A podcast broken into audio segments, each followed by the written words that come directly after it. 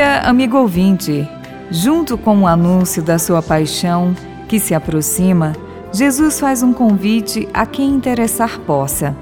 Se alguém quiser vir após mim, renegue-se a si mesmo, tome cada dia sua cruz e siga-me. Quem quiser salvar sua vida, entregue-a livremente. O seguimento de Jesus se faz pelo caminho da cruz. Por causa dele, devemos estar prontos a renunciar a tudo e entregar, se preciso for, a própria vida. Somente assim salvaremos nossa vida, que vale mais do que o mundo todo. Esse é, no fundo, o sentido de nossa prática quaresmal desapegar-se do mundo e abraçar a cruz. O discípulo de Jesus aprende a fazer da cruz de cada dia um instrumento de amor e de salvação. A cruz se torna canal de comunicação de paz e de solidariedade. Seus braços se abrem para abraçar os carentes, enxugar as lágrimas dos tristes e confortar os aflitos. Ela nos aproxima dos irmãos e encurta o caminho para Deus. É muito séria a pergunta que Jesus faz a cada um de nós: de que aproveita o homem ganhar o mundo inteiro se vier a perder-se a si mesmo ou se causar sua própria ruína? Jesus não é um legislador. Ele traça um caminho. Antes de pregar a renúncia, pratica.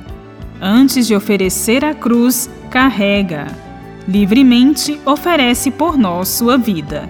No evangelho de hoje, que encontramos em Lucas, capítulo 9, versículos 22 até 25, o evangelista mostra Jesus no início de sua grande caminhada, viagem, tomando corajosamente o rumo de Jerusalém e dizendo aos discípulos que lá deveria sofrer muito ser rejeitado pelos sacerdotes e escribas, morrer e ressuscitar. Para nós cristãos, o início da Quaresma é também um tempo oportuno para renovarmos nossa opção pelo Cristo e por seu Evangelho. A Quaresma e agora também a campanha da fraternidade deve desencadear um profundo processo de renovação individual e comunitária da vida batismal em toda a Igreja. Os planos de Deus conduzem o Messias à glória pelos caminhos da paixão e da morte. Os caminhos de seus seguidores não podem ser diferentes.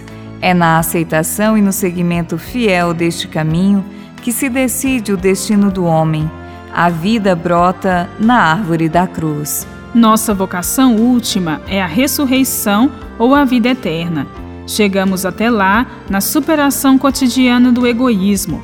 É um processo permanente de desprendimento dos próprios interesses e um crescimento contínuo na doação e no serviço.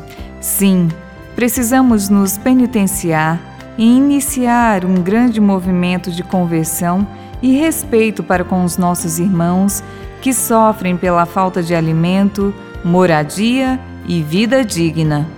Bíblia, Deus com a gente. Produção de Paulinas Web Rádio. Texto de Irmã Solange Silva. Apresentação: Irmã Solange Silva e Irmã Bárbara Santana. Deus com a gente.